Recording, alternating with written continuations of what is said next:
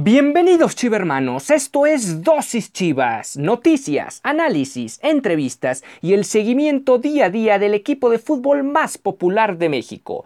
Yo soy Ricardo Romano Corona y diariamente inyectaré tu dosis Chivas. No olvides que puedes sintonizar nuevos episodios de lunes a viernes a través de Spotify, Anchor FM, Apple Podcast, Breaker, Google Podcast y Radio Public. Y sin más que agregar, comenzamos.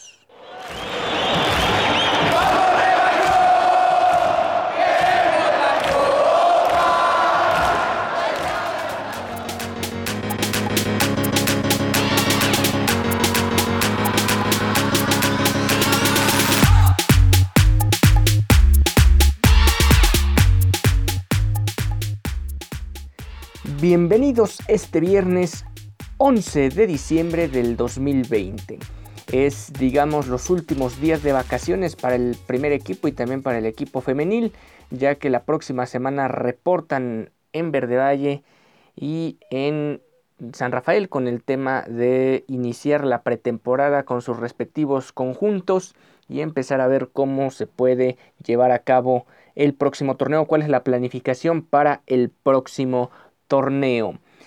El Guadalajara siguen los rumores de lo que podría acontecer con algunos refuerzos para el equipo y de alguna forma hay cosas que ya se empiezan a definir. De momento, después de tanta especulación, y ayer lo confirmábamos, Toño Rodríguez al parecer se va a terminar quedando con el equipo, va a tener que seguir luchando por un puesto como titular en un conjunto donde pareciera que Raúl Gudiño se está afianzando en, en la portería del rebaño. Y por otro lado, el Guadalajara estaría buscando a alguien que le haga más peso o le haga más ruido al Chapo Sánchez por el lado, por la lateral derecha y ser una opción de cambio. O incluso ser un jugador que termine banqueando al Chapo Sánchez. Y por otro lado, el ya mencionado y tan controvertido tema con el asunto del volante mixto. Eh, siguen los rumores de que Fernando Beltrán podría salir de la institución, ya sea como moneda de cambio o por interés particular de alguno de los equipos. Sin embargo, todo eso todavía no está confirmado. El Guadalajara regresa este martes y miércoles, respectivamente, algunos jugadores a realizarse las pruebas físicas, los exámenes médicos de rigor. Y a partir del 17 de diciembre estarían viajando a la pretemporada que presumiblemente sería en Cancún. Todavía falta por confirmarse esa información. De ahí estarían hasta el 23 de diciembre y regresarían para pasar eh, Nochebuena y Navidad con sus familias para retomar actividades ya en Verde Valle el 26 de diciembre. No olvides, eh, antes de seguir con más información, no olvides que puedes sintonizar nuevos episodios a través de nuestras plataformas de Spotify, Anchor FM, Google Podcast, Apple Podcast, Overcast y Radio Public. Eh, uno de esos medios volantes mixtos que podría tener el Guadalajara para el próximo torneo podría ser Andrés Iniestra, el actual jugador de Pumas que el día de ayer empatado junto con su equipo uno por uno frente al equipo de León en CU. Todo se va a definir el próximo domingo en la vuelta allá en el Estadio de León. Y con esto, mientras tanto, el Guadalajara podría esperar a que acabe la participación de Iniestra, que el propio jugador joven todavía futbolista mexicano tome sus respectivas vacaciones y ya regresando de esas vacaciones pueda integrarse a la pretemporada del equipo. Obviamente todavía esto sin confirmarse. Y pasando al otro redil, bueno, María Sánchez y Nicole Pérez ya se despidieron de Chivas Femenil, lo que ah, se auguraba desde hace algunos días que iban a salir dos fichas importantes de este conjunto. Lamentablemente el equipo del Chore Mejía de momento queda chato en, en, dos sectores importantes del terreno de juego y sobre todo en el tema de calidad de un equipo que no le sobra y ahora se desprende de dos de sus futbolistas más destacadas en el plantel. El motivo de la salida de las jugadoras, bueno, pasa por desacuerdos en temas contractuales. No se llegó a un acuerdo para la renovación de contrato en ambos casos. Y eh, así lo mencionó Nelly Simón, directora deportiva de Chivas, quien sostuvo que ellas tienen inquietudes personales y se hacen a un lado del equipo. Algo que de alguna forma ya generó cierta inconformidad con, lo, con la afición. Eh, lo que mencionó em, María Sánchez en su cuenta de Twitter fue lo siguiente, no me queda más que agradecer a todas la afición, directiva, a cuerpo técnico y compañeras de Chivas. Fue una decisión muy difícil, pero me voy muy contenta por la última temporada.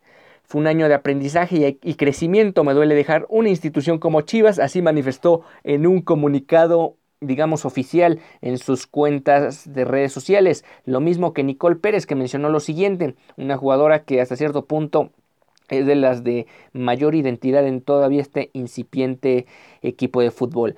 ¿Cómo expresar lo agradecida que estoy con Chivas por haber tenido la oportunidad de debutar y crecer como jugadora y persona? Haber tenido la oportunidad de representar a Chivas es algo que siempre llevaré conmigo en mi corazón. Así escribió Nicole Pérez en un comunicado también publicado en sus cuentas de redes sociales.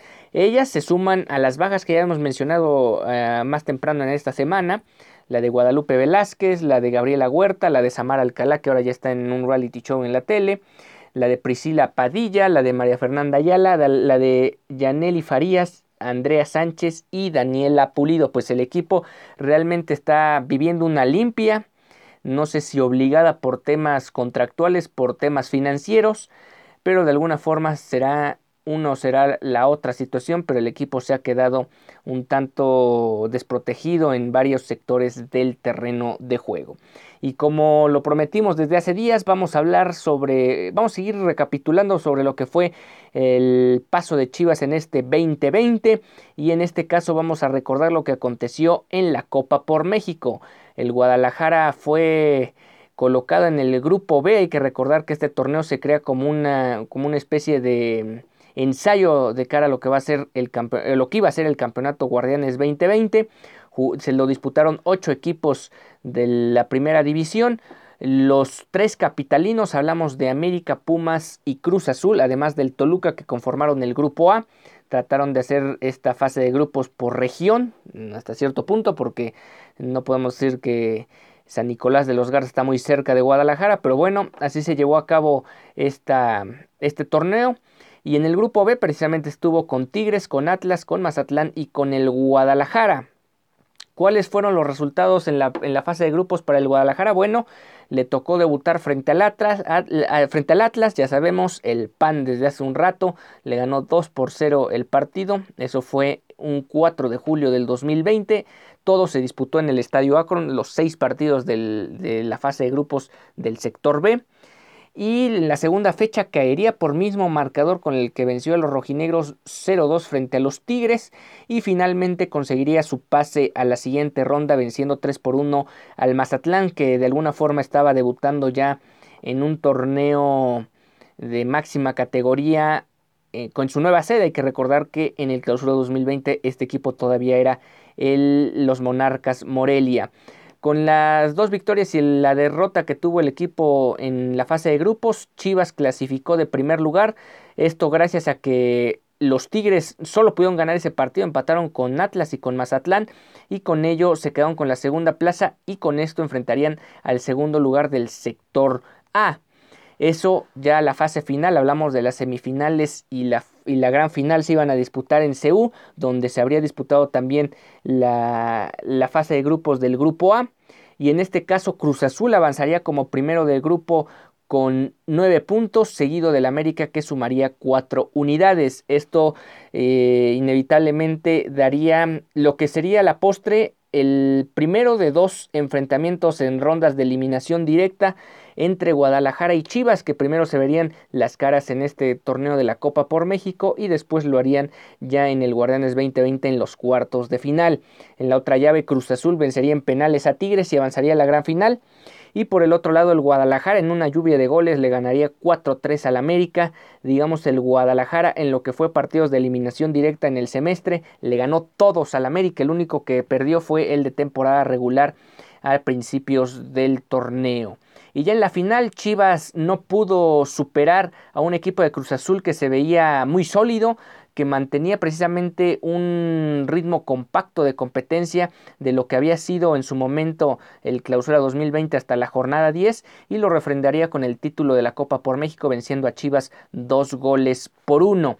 Aquel duelo El gol del Guadalajara sería anotado por Alexis Vega. De hecho, el Guadalajara se adelantaría primero en el marcador. Sin embargo, un autogol de Mier y luego ya en, en el ocaso del partido, en el minuto 94, el cabecita Rodríguez le daría el título a Cruz Azul, un título que como muchas veces ha, acontecido con la máquina, les daba la esperanza de pensar que podían resolver las cosas en el torneo de liga y finalmente terminar con la sequía.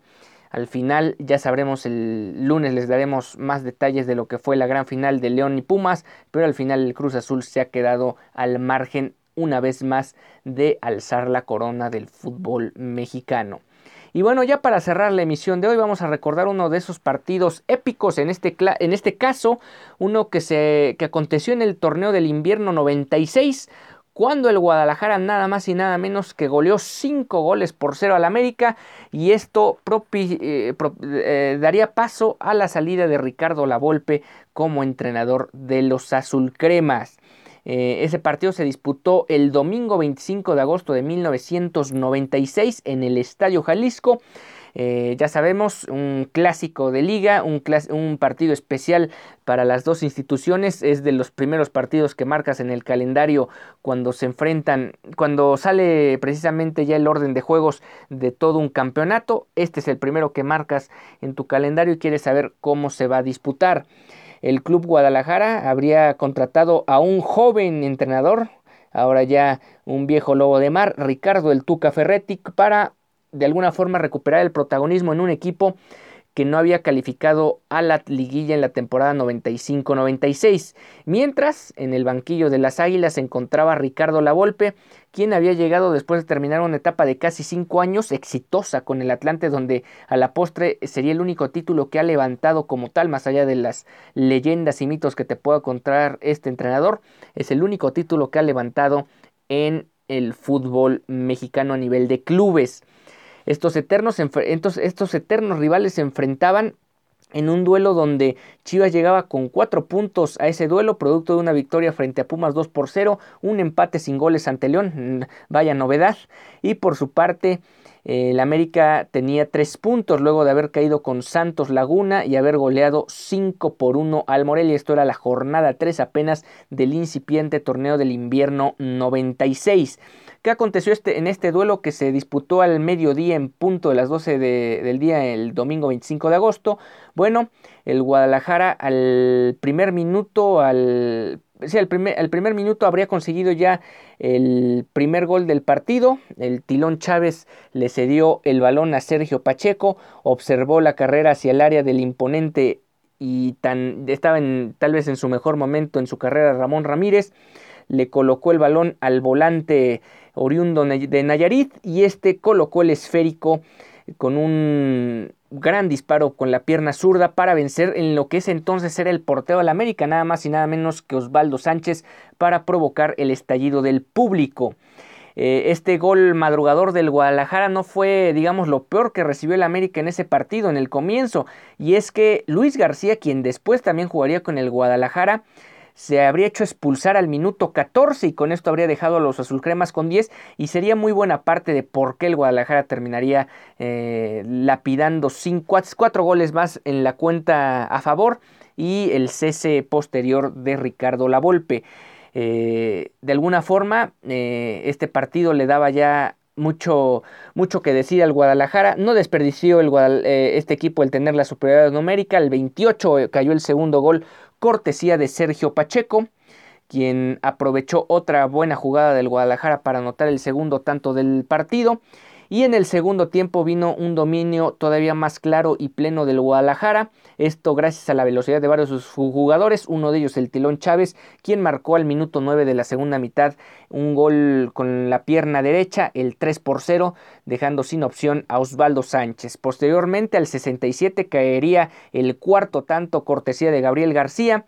Y al 78 eh, la cereza en el pastel, que también sería el el mismo jugador Gabriel García quien se encargaría de anotar el quinto y lapidario gol en lo que fue un incipiente paso de Ricardo Lavolpe con el América en su primera etapa, ya después tendría un poco más de éxito o fracasaría de menos de una forma menos eh, escandalosa, ya en una final frente a los Tigres, recordarán hace cuatro años, y en este caso eh, la Volpe habría perdido su puesto, no como tal después de, exactamente después del partido, fue hasta la semana siguiente cuando también cayeron frente a los Camoteros del Puebla, lo que derivaría en la salida del bigotón La Volpe y el aún joven La Volpe en aquel entonces. Y bueno, con eso estamos llegando al final de la emisión de hoy. Nos vemos el lunes para ya empezar a entrar de lleno a ver qué más se puede mover en el mercado, a ver, o más bien si se empieza a mover el mercado ya de forma más activa ahora que termine recién termine el campeonato de liga y veremos qué depara en el futuro próximo al Guadalajara. Yo soy Ricardo Romano Corona y nos vemos el lunes, lunes 14 de diciembre.